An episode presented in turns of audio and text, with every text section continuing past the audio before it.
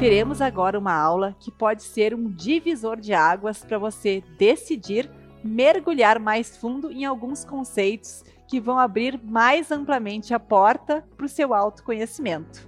E aí, curioso? Curiosa? Então, vamos adiante, que conteúdo está imperdível.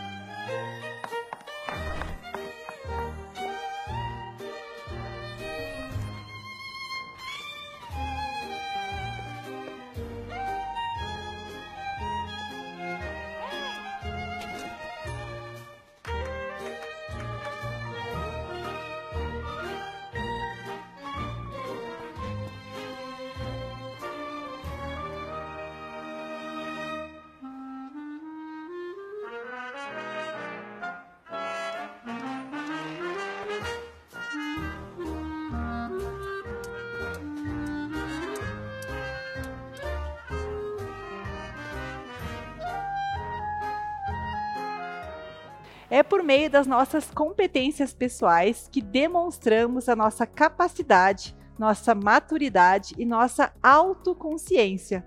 E é também através do nosso autoconhecimento que aplicamos as nossas competências socioemocionais. Mas o que são essas tais competências pessoais?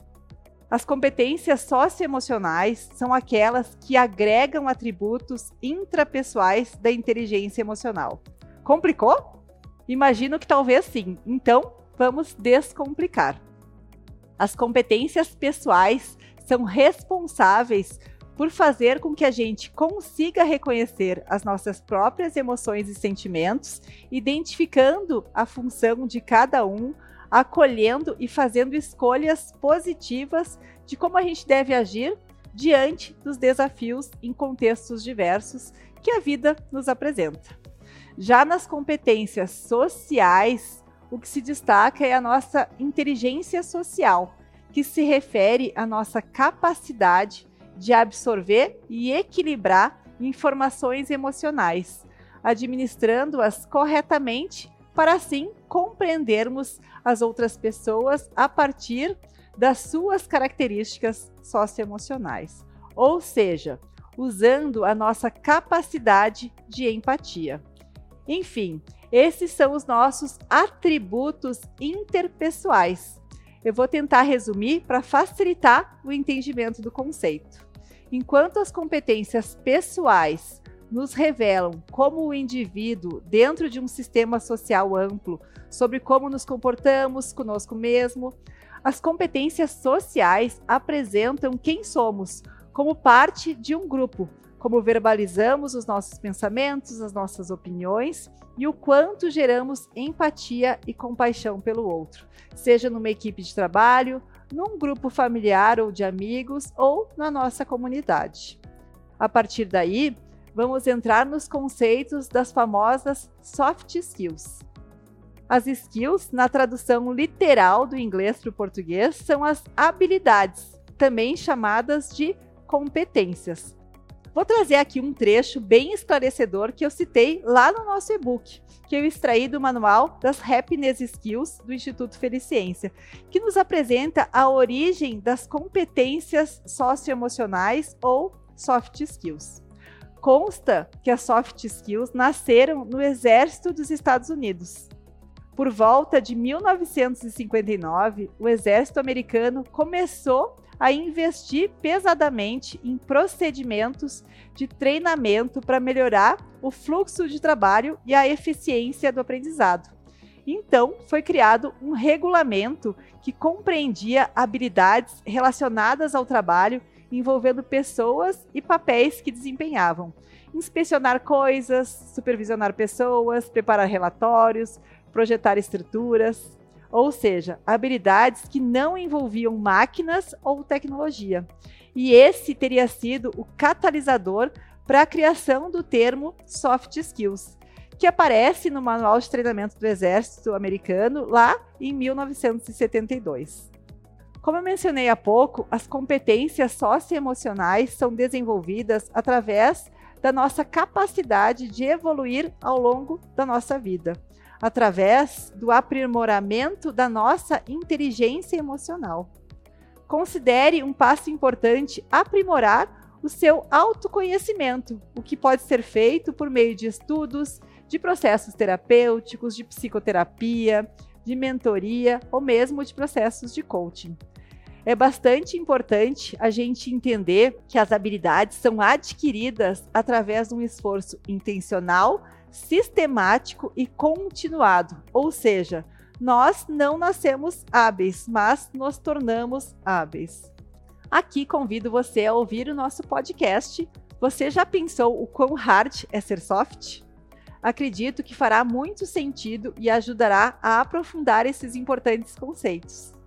Quando o universo corporativo fala de skills, não se trata de selecionar profissionais com destreza em determinadas tarefas ou habilidades para realizar atividades específicas que exigem conhecimentos técnicos também. Objetivamente, buscam conhecimento, um grupo de habilidades e atitudes, o famoso chá, ou seja, traduzindo a sigla, se trata de conhecimento, habilidades e atitudes.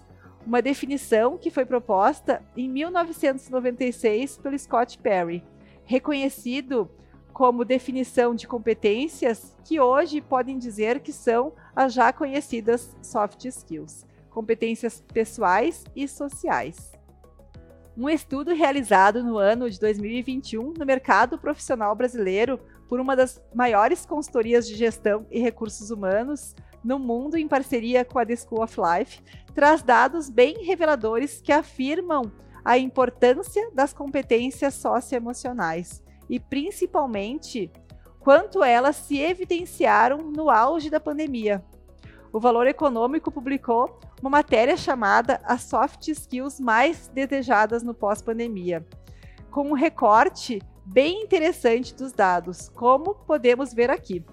O estudo mostra que espírito empreendedor está no topo, com 27,36% como a competência socioemocional mais desejada pelos líderes e seus liderados, seguido por confiança, com 33%.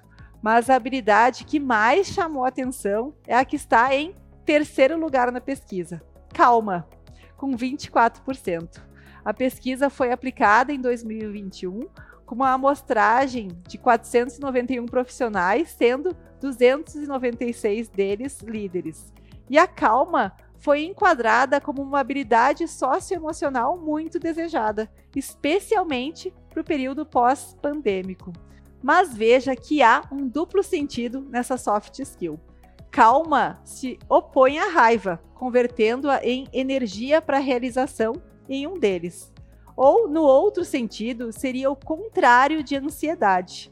Totalmente coerente se a gente considerar todo o caos que vivemos nos anos de 2020 e 2021 com os efeitos da pandemia e que ainda podem ser sentidos nesse período pós-pandêmico.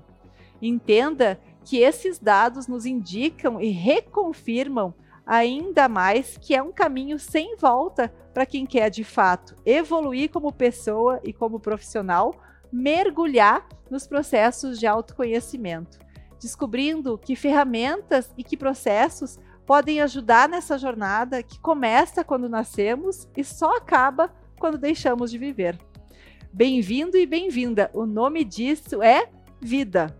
Então, meu convite aqui é que você aproveite tudo que já vimos e que ainda vamos ver sobre essa disciplina e mergulhe nesse processo e entenda a importância de florescermos como seres humanos em processos de evolução emocional contínua. Muito bem. Então, vou traçar agora um paralelo com a ciência das forças de caráter que talvez alguns de vocês já tenham percebido e outros ainda irão perceber, que é uma ferramenta poderosa para nos ajudar no projeto de expansão da consciência e no estímulo para ação em direção ao nosso autoconhecimento e ao nosso autodesenvolvimento, para que possamos caminhar a uma melhor versão de nós mesmos.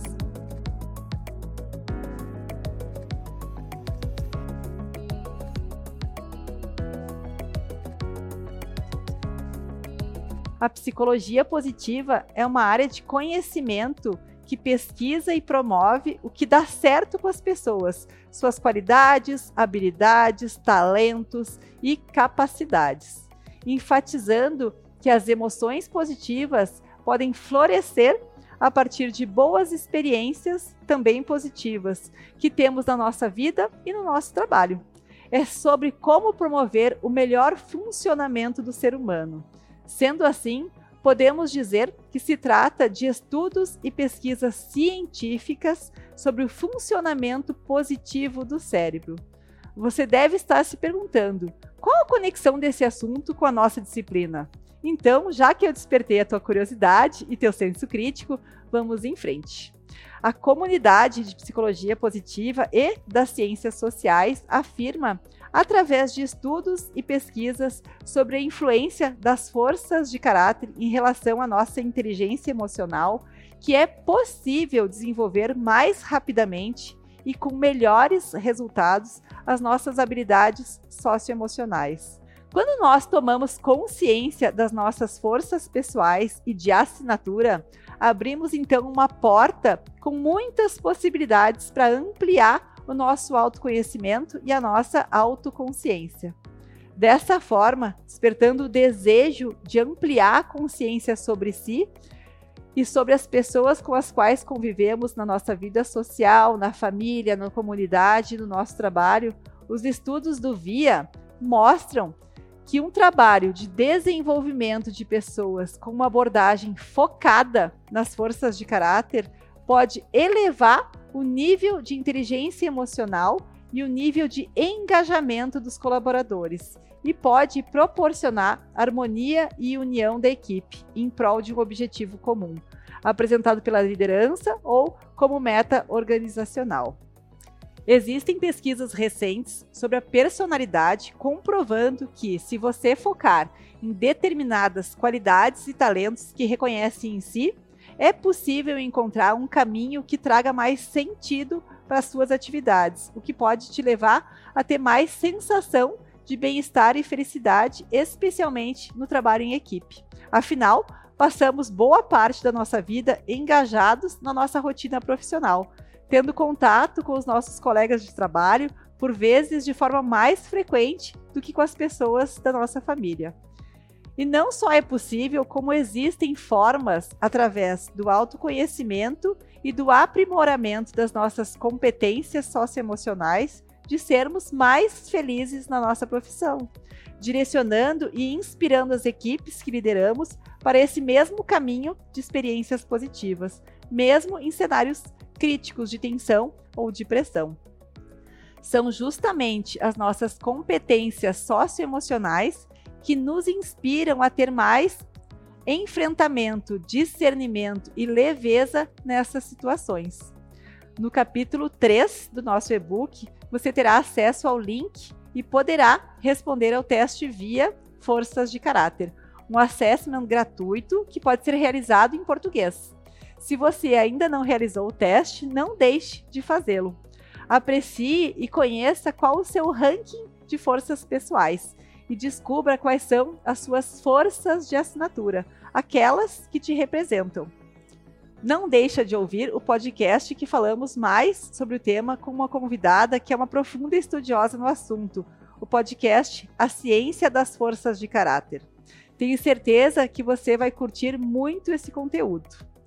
Bom, gente, para finalizar essa aula com uma situação do Martin Seligman, considerado o pai da psicologia positiva, que nos diz o seguinte: a psicologia é muito maior do que apenas remédios, consertando coisas insalubres. É sobre educação emocional, bem-estar no trabalho, no casamento e esportes. O que eu quero de fato é ver psicólogos trabalhando para ajudar pessoas a construírem pontos fortes em todos esses domínios. Eu me despeço aqui, desejando muito que esse presságio do Seligman cada vez mais seja um fato na nossa sociedade. E torço para que isso faça sentido para você também. Obrigada até aqui, nos vemos na próxima aula. Até logo, te espero.